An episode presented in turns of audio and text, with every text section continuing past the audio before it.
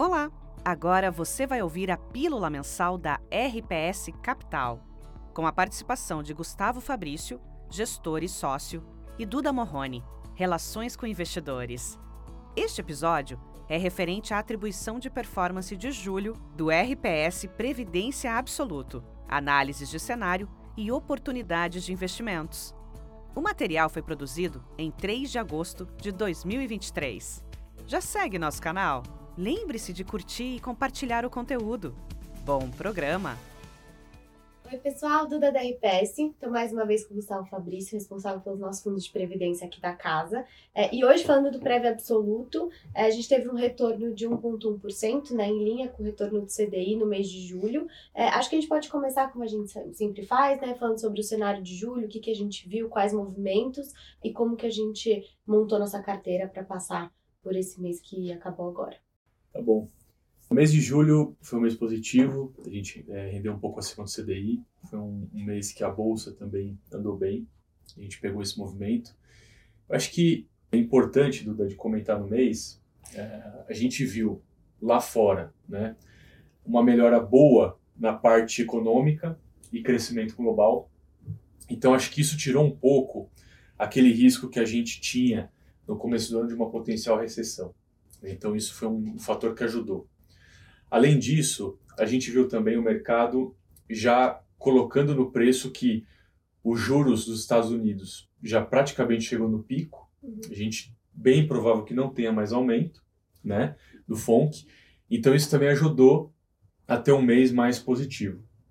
E eu acho que é importante a gente falar também que com essa retirada, né, da expectativa de uma recessão global, a gente finalmente começou a ver commodities andar um pouco que é um tema que a gente tem perseguido aqui ao longo do ano, uh, principalmente no petróleo, uhum. e a gente viu começou a andar e deve destravar mais para frente a demanda por commodities, tá? E falando de Brasil, também a gente teve alguns pontos importantes. Apesar de ter tido recesso no mês de julho, a gente veio caminhando de uma melhora significativa na parte política, uhum. né, entendimentos. Uh, nos últimos dias a gente comentou bastante sobre isso.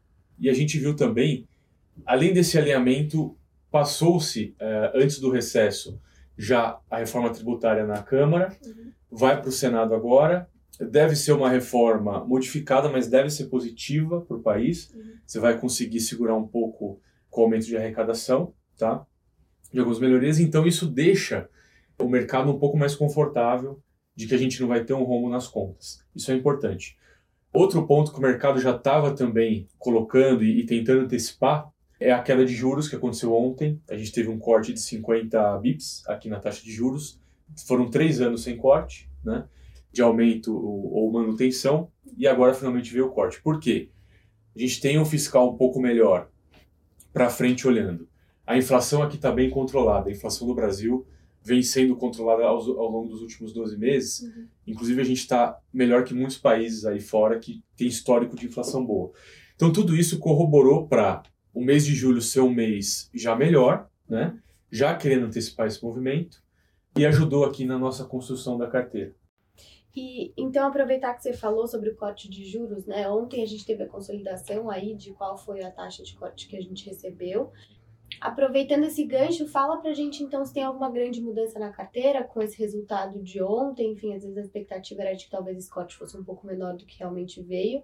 Então, o que, que muda na nossa carteira? Se é que muda alguma coisa nos grandes temas ou papéis da nossa carteira de agosto, né? O que andou bem no mês de julho, só para falar um pouquinho do retroativo, basicamente era o foi o tema de baixa renda, uhum. né? MRV direcional, que é um tema também que a gente já vem falando e tem ajudado muito a gente ao longo dos anos, que é um tema muito sensível a esse momento, principalmente por de juros, e a gente pretende manter na carteira, inclusive aumentar. Estamos numa discussão aqui de, de aumentar a exposição a esse setor. Uh, outro setor que também foi bem foi o setor de petróleo, uhum. que é um tema também que a gente tem aumentado gradualmente e devemos aumentar. Outro tema que também é relevante na carteira, que tem vindo bem, é o setor de saúde, e aí tem um nome específico que é Oncoclínicas, tá? A Oncoclínicas é uma empresa que fez recentemente uma oferta, a gente participou. Ela se beneficia muito dentro do setor de saúde, um setor específico, né? Ela, ela praticamente domina é, o ramo dela e a gente acha que ela é um potencial de aquisições, tá? fora que ela, ela se beneficia do envelhecimento da população. Uhum. Tá? Então, é um tema macro alinhado a um bom micro. Um tema que a gente deve aumentar na carteira agora, tá? que a gente tinha pouco e deve aumentar mais, são bancos digitais, XP, BTG, Banco Pan, Uhum. que são bancos que devem se beneficiar bem dessa melhora do ciclo e corte de juros. Tá? Um tema que a gente tem aumentado é a BR Foods, e aí é especificamente um caso à, à parte, porque ela se beneficia da melhora do grão, tá? do custo para ela. São vários fatores, mas a gente tem visto aumento de tarifa para escoar grão na Rumo, na Hidrovias. Ah, então, o, os produtores acabam, em vez de pagar um frete maior, preferem vender para ela por um, com desconto pela proximidade, né, e principalmente o milho. Então, isso vai ajudar muito a BR Foods. Outro tema que a gente tem aumentado também e deve aumentar ao longo do mês é o setor de distribuição de combustíveis. Vibra uh, e Cosan, são dois nomes que a gente gosta na carteira. Uh, por quê? A Vibra, especificamente, a Cosan são duas empresas alavancadas, então juros caindo libera lucro, ajuda, né, reduz o custo da dívida. Além disso, essa política da Petrobras de você reduzir a volatilidade de preços, Uhum. tá? Isso ajuda muito para elas, que sofreram muito nos últimos cinco, seis trimestres com variação de preço, que pegavam no estoque, e elas tinham, assim, é, resultados muito ruins, tá? Então a gente acha que para frente tende a melhorar. E ao mesmo tempo, são empresas que estão negociando nos múltiplos históricos muito próximo do low dos últimos 5, 6 anos. Tá? Então a gente acha que pode ter um re-rating, é, melhora de número e melhora do setor como um todo macro. Tá? Então é um setor que a gente também tem apostado, que deve aumentar. Uhum. Continuamos ali na carteira com uma, um, um tamanho grande, mas a gente não deve aumentar de Sabesp, né, como a gente já falou várias vezes, por conta, uh, a empresa negocia muito próximo do seu múltiplo histórico de baixo, né, do low do múltiplo.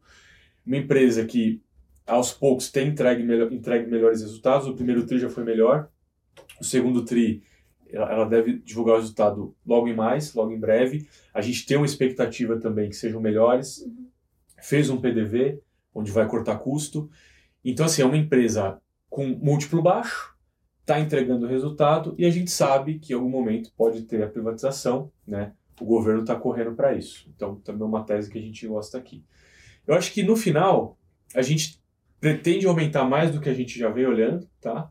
São temas que a gente tem ganhado confiança aqui na casa. E a gente deve aumentar a exposição comprada do fundo, o direcional net. Né? Gente está rodando em torno está rodando em torno de 5 a 10%, varia, né? Uhum. É, do ano, a, a, foto do, a última foto do mês agora de, ju, de julho, se não me engano, foi uns 5%. A gente aumentou um pouquinho nesses dias. Uh, e a gente quer trabalhar ali com 15% comprado ou 20%, né, um pouco mais exposto, para aproveitar esse momento positivo que a gente vê uh, com valores imobiliários aqui no Brasil, que é o início do ciclo de corte de juros. Né? A gente tem projetado que esses juros que hoje está em 13,25 deve chegar dentro de dois anos a 9. Né? E, historicamente, isso é muito positivo para a equity que você melhora o custo das empresas que estão alavancadas, você vai reduzir o custo de capital dessas empresas, né? Que o custo de oportunidade fica mais barato. Então a gente acha que tem aí um, um, um movimento potencial e a gente pode ter também entrada de capital novo uh, na bolsa, né? Sim. Com é, fundos captando em, renda variável, Migração come- da renda fixa, né? Migração da renda fixa perfeitamente. Então a gente acha que iniciou um ciclo mais positivo. E lembrando, como eu falei no começo, é, o Brasil ele está preparado para esse movimento, né? A gente está tendo corte de juros por motivos bons, né? Então a gente acha que renda variável vai voltar aí nos- ao longo dos próximos, começar das próximas semanas, meses, mas ter um ciclo virtuoso. E a gente quer pegar aqui no fundo. Obrigada. Até mês que vem. A gente se encontra aqui. Tchau, tchau. Tchau, obrigado.